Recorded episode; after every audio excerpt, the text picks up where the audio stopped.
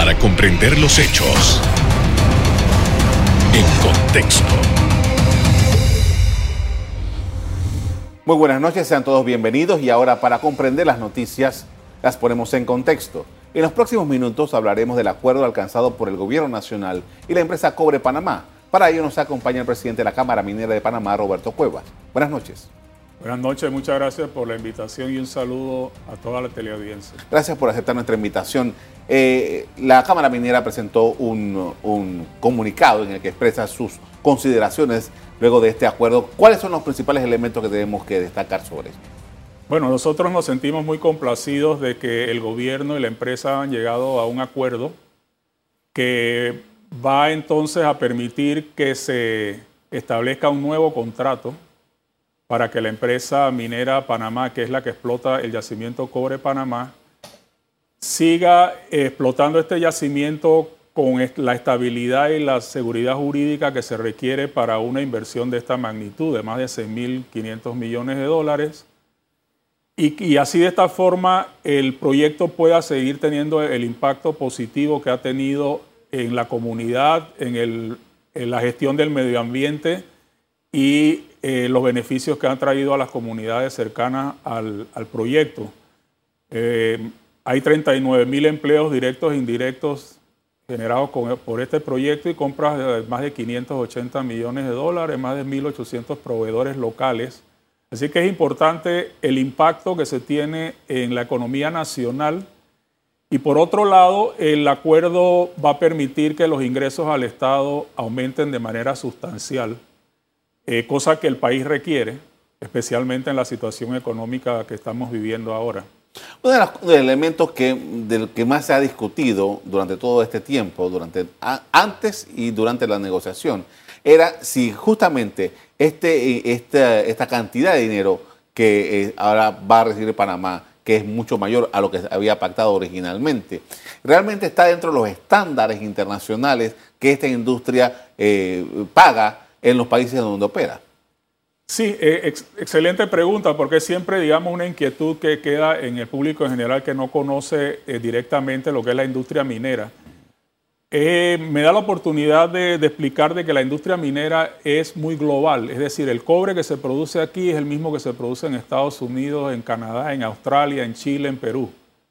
Es decir, las empresas mineras tienen que operar en un ambiente competitivo.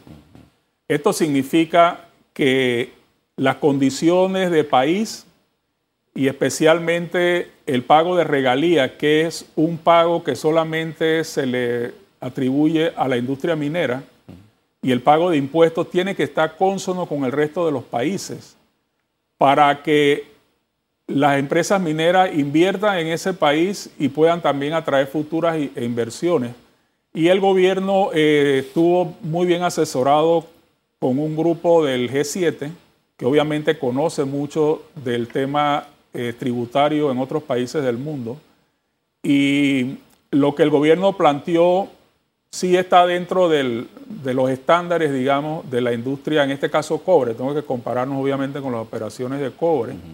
y, de hecho, pues la empresa ha aceptado esas condiciones, lo cual esto va a significar eh, un ingreso importante. Y el siguiente paso sería eh, que todos nosotros como panameños, nosotros eh, profesionales del sector de la ciencia también queremos, digamos, participar de ser realmente vigilantes de en qué se va a invertir ese dinero. Aquí también tengo que acotar que como va a haber un incremento en las regalías, por ley, el Código de Recursos Minerales establece que 15% de las regalías que van al Estado deben ir a las comunidades. Es decir, las comunidades van a recibir más de lo que recibían ahora. Y el tema, insisto, es cómo van a ser invertidos estos fondos para que las comunidades sientan que la actividad minera tiene un impacto positivo en sus vidas. A su juicio, entonces, ahora el gobierno con esta condición debería presentarle a las comunidades y al país entero su plan para desarrollar con este dinero. Yo creo que sería lo más apropiado. El presidente, de hecho, lo ha anunciado así. Eh, hay que hacer, digamos, una, comparación con lo que ocurría con el canal de Panamá. Recuerda que mucha gente sentía que los ingresos del canal no, no traían ningún beneficio al resto del país, excepto el área de Panamá y Colón. Y el canal de Panamá ha hecho un esfuerzo de que la gente reconozca que ese dinero también se utiliza para beneficio de todo el país. Y aquí hay algo muy, muy importante que realmente tiene que sentirse el impacto, insisto, en las comunidades cercanas al proyecto. También hay una, una iniciativa que no solo las comunidades más cercanas o el municipio de, de Donoso y Omar Torrijos, sino que se amplíe el radio de influencia o de beneficio de estos ingresos a otros distritos cerca del proyecto minero, lo cual me parece que sería también eh, muy importante, insisto, para que se sienta entonces el beneficio económico para esas comunidades. Estamos hablando de eh, que esta nueva negociación, que debe ahora cerrarse, ya está todo el mundo de acuerdo, pero eh, el, siguiente paso es entonces formalizar todos estos acuerdos. Y ahora, aquí hubo una circunstancia, y es que esta, esta, este contrato ley que había fue demandado y la Corte falló en contra, a favor de, los demandantes. Ahora, esta, este nuevo arreglo, la figura legal, ¿cuál sería la correcta? Bueno, como es una concesión minera, tiene que seguir los trámites de cualquier concesión minera. Una concesión minera es un contrato entre el Estado, en este caso representado por el Ministerio de Comercio e Industrias, y la empresa. Eh, este, este contrato debe pasar por el trámite de, bueno, en este caso, obviamente redactar un contrato que refleje los acuerdos. Y debe pasar entonces por Contraloría para el refrendo, como, como un contrato administrativo. Hay un paso adicional que la empresa ha solicitado, entiendo yo, y que es llevar el contrato a la Asamblea para que se convierta en un contrato ley. Como en el caso anterior. Como el caso anterior. Es decir, el contrato administrativo ya te da el derecho como concesionario de explotar la mina y seguir la operación. Pero llevarlo a la asamblea te da, digamos, el blindaje, bueno, supuestamente el blindaje de un contrato ley, que obviamente es más difícil modificarlo en el futuro porque sería entonces en ese caso una ley de la República. Ya el ministro de Comercio Industrial lo explicó muy bien que el contrato luego de ser eh, refrendado por la Contraloría se lleva a la Asamblea, pero que no puede recibir modificaciones dentro de la Asamblea, sino que puede ser aprobado o rechazado. Esos son los pasos a seguir. Con esto vamos a hacer una primera pausa para comerciales. Al regreso, seguimos analizando el acuerdo con Cobre Panamá y el futuro de la minería. Ya volvemos.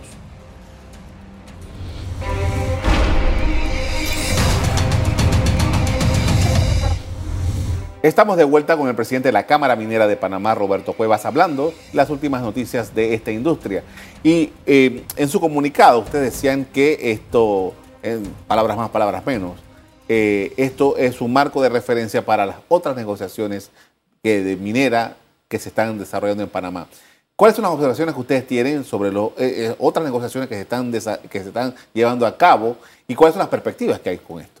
Bueno, nosotros como Cámara Minera hemos impulsado desde hace mucho tiempo eh, la necesidad de que Panamá tenga una política minera clara, moderna, inclusiva, que permita la atracción de inversiones en la actividad minera. Eh, y eso finalmente hemos dado un gran paso porque el Ministerio de Comercio e Industria está llevando una consulta nacional con muchos sectores, la cual la Cámara Minera es uno de ellos, y que debe estar concluyendo en los próximos dos o tres meses, donde se va a establecer los lineamientos de una política minera.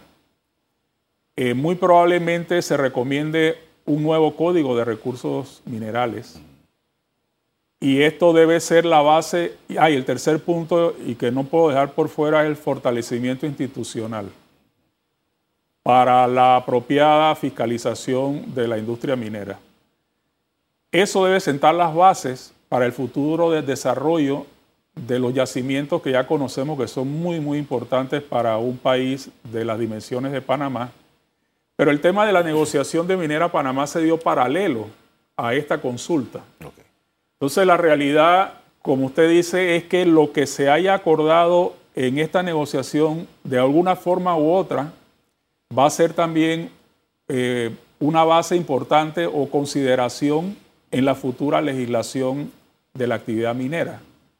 Le traigo un punto de, muchos. Nosotros como Cámara Minera no participamos directamente en las negociaciones, así que hay muchos aspectos de la negociación que no conocemos, pero por ejemplo le traigo uno que es el tema de las regalías.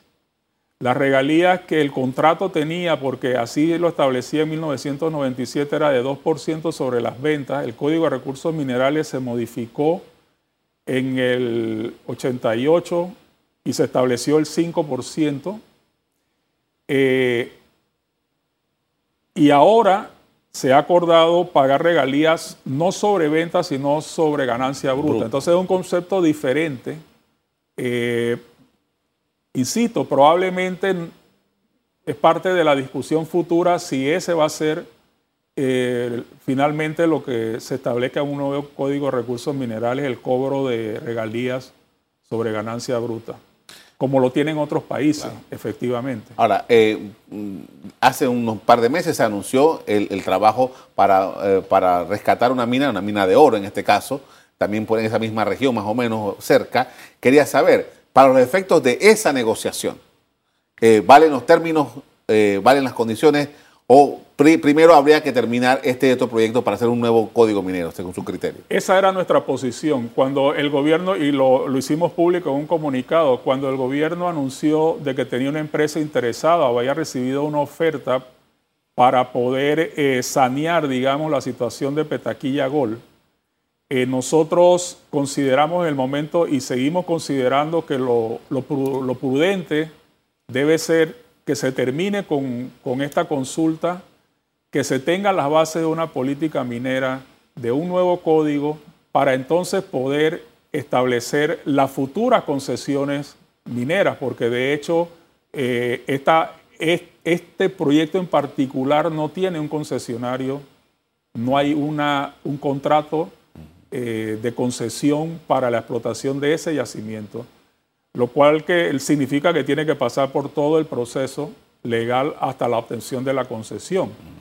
Eh, lo que ocurre es que ahí hay una situación, digamos, eh, que hay que resolver, que son los pasivos laborales y los pasivos ambientales que la empresa anteriormente dejó eh, y que de alguna manera hay que resolver. En eso estamos de acuerdo. Yo, yo pienso que ahora que se se pudo eh, llegar a un acuerdo con Minera Panamá. Yo creo que lo prudente sería ver cómo se puede entonces solucionar esa situación del proyecto Petaquilla Gol. Eh, eh, hay por lo menos otras dos minas que ya... ¿Qué ha pasado? Antes de ir allá, ¿qué ha pasado con el desarrollo minero? ¿Y por qué? Porque estas minas que estamos hablando tienen más de veintipico de años que se han estado trabajando. ¿Qué ha pasado en el camino? Bueno, muchos ingredientes. Primero, Primero, falta de conocimiento, digamos, de, en Panamá sobre la, minería metálica. Eh, este desconocimiento obviamente también incluye a las autoridades que en su momento esto, han estado a cargo del sector, que es el Ministerio de Comercio e Industria y, las administraciones que han pasado anteriormente. Yo lo resumiría en una falta de voluntad, realmente, una falta de voluntad y que ahora que se ha demostrado que se puede llevar adelante una operación minera de la magnitud de esta explotación de cobre Panamá, eh, ya es una realidad. Nosotros como profesionales del sector estuvimos muchos años diciendo se puede hacer, se debe hacer, pero obviamente hasta que uno no, ve materializado un proyecto y sobre todo de, esta magnitud, eh, es que entonces se puede prestar atención y se empieza a ver los otros proyectos y los otros yacimientos que ya conocemos que existen en el país. Y que hay dos en particular que mencionamos inclusive en nuestro comunicado porque son los que digamos están más adelantados, que es el proyecto Cerro Quema en el área de Tonosí, provincia de Los Santos, y el otro en lo que se conocía como Mina Santa Rosa, que es en el área de Cañaza, que en algún momento años atrás estuvo en explotación.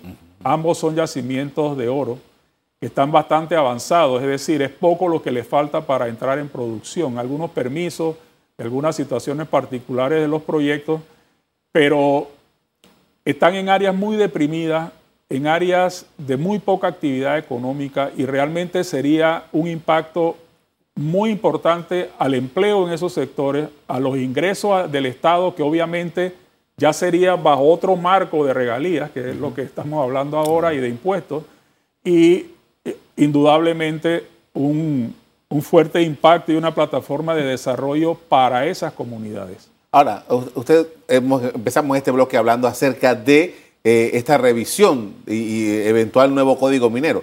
¿Qué pasa con todas estas explotaciones que no son minería metálica? Todo esto que son eh, las, la, piedra, la arena, etcétera y tal.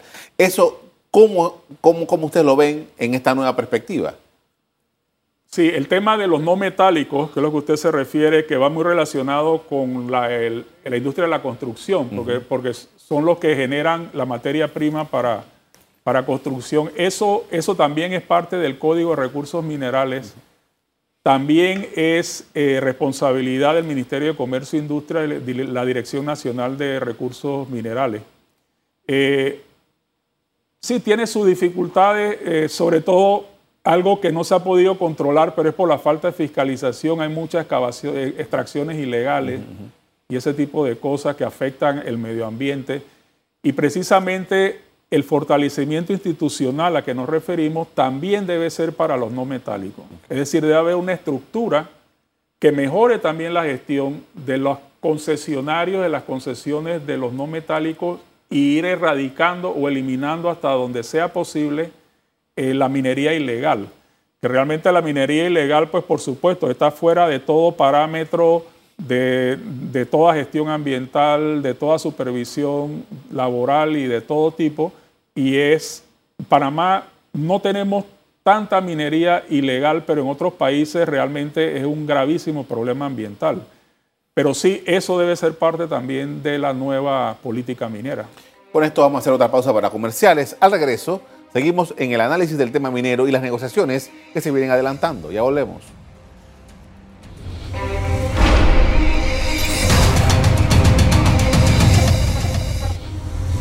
En la parte final estamos de regreso con el presidente de la Cámara Minera de Panamá, Roberto Cuevas, con quien estamos analizando la situación de esta industria. Y ahora bien, eh, desde el punto de vista económico, desde el punto de vista de, cómo esta industria se desarrolla y, sus uh, diferentes órbitas que hay en, el planeta, ¿qué significa para la industria mundial el que Panamá haya logrado este acuerdo con eh, Cobre Panamá? Sí, es muy importante este acuerdo en varios aspectos. Primero, para la industria minera, obviamente es muy importante porque... Eh, la industria minera requiere de, por lo menos a esta escala, y de cobre, requiere cuantiosas inversiones a muy largo plazo. Y estamos compitiendo con todos los países del mundo para atraer inversiones. Nosotros tenemos los recursos minerales. Y hay una situación coyuntural muy importante que es lo de lo que está ocurriendo en Perú y Chile con el tema político y la incertidumbre. La incertidumbre obviamente que es un ingrediente muy negativo para la atracción de inversiones en el sector minero. Por lo tanto, Panamá está en una posición, en un momento privilegiado, al tener ya un acuerdo con Minera Panamá. Estamos hablando, de la forma que lo quieras ver, por un lado es el proyecto número 12 o 13 del mundo en cobre. Si lo vemos por la operación en completo, la extracción, el proyecto Cobre Panamá es la tercera mina de cobre más grande del mundo. Entonces esto significa que si en Panamá se puede hacer minería a gran escala, esto es importante para la atracción de inversiones.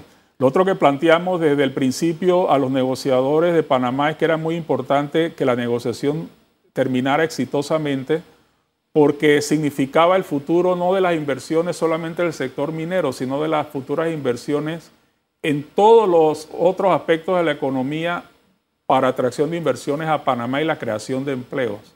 Realmente lo que Panamá necesita en este momento es creación de empleos y el haber llegado a una negociación realmente le da una cara distinta de país.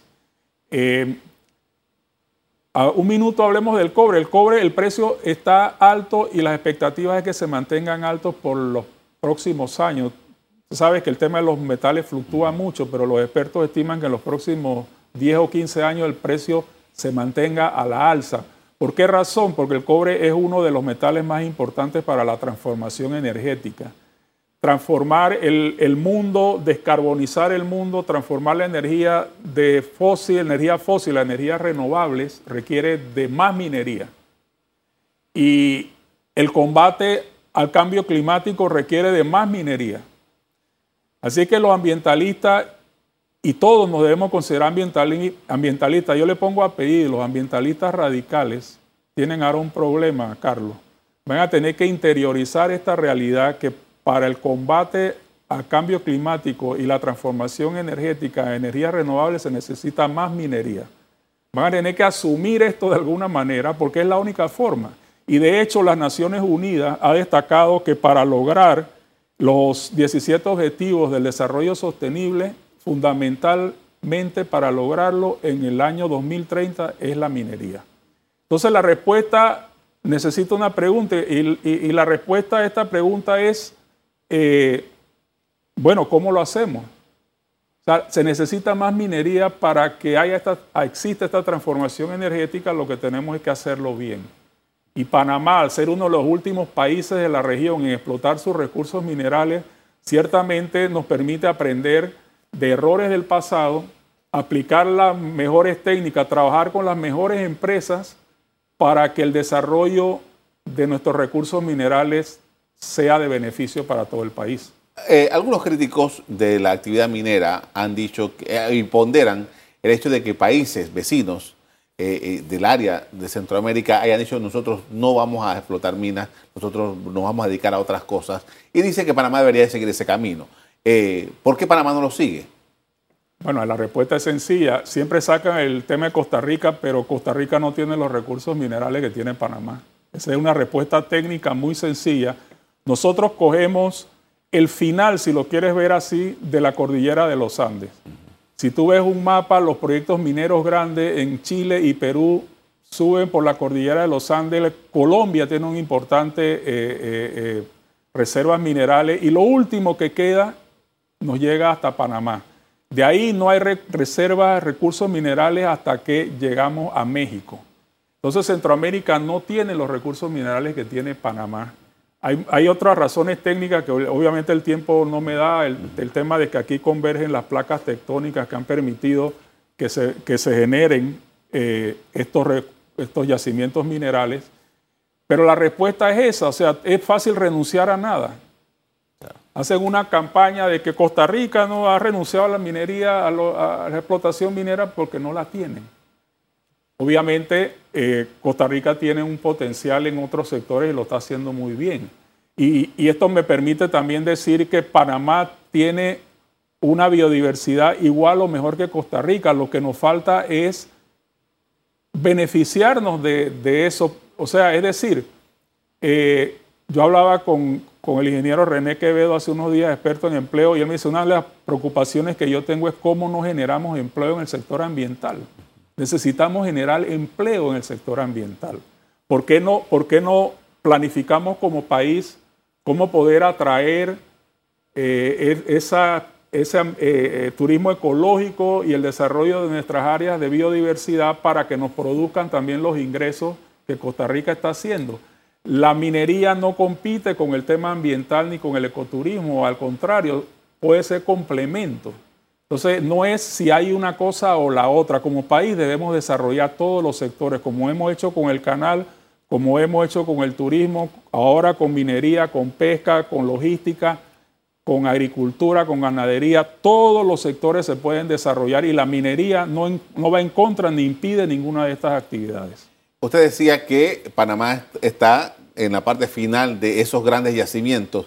Eh, ¿Cuánto o cuál es el valor que tiene Panamá en este momento con sus recursos naturales? Sí, nosotros hemos hecho un estimado, claro que los precios de, los metales fluctúan, pero, pero en términos generales, a los precios actuales, Panamá tiene conocidos ya eh, reservas, no recursos, recursos es todo, pero reservas se llama a lo que ya se conoce y se ha identificado, tenemos alrededor de 300 mil millones de dólares, sobre todo en cobre y en oro.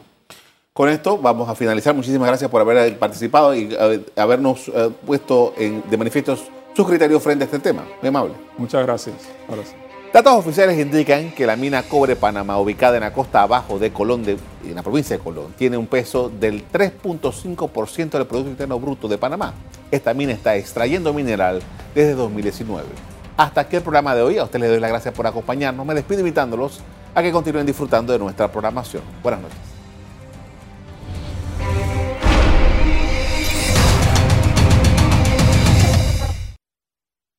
Revive este programa entrando al canal 1 de BOD de Tigo.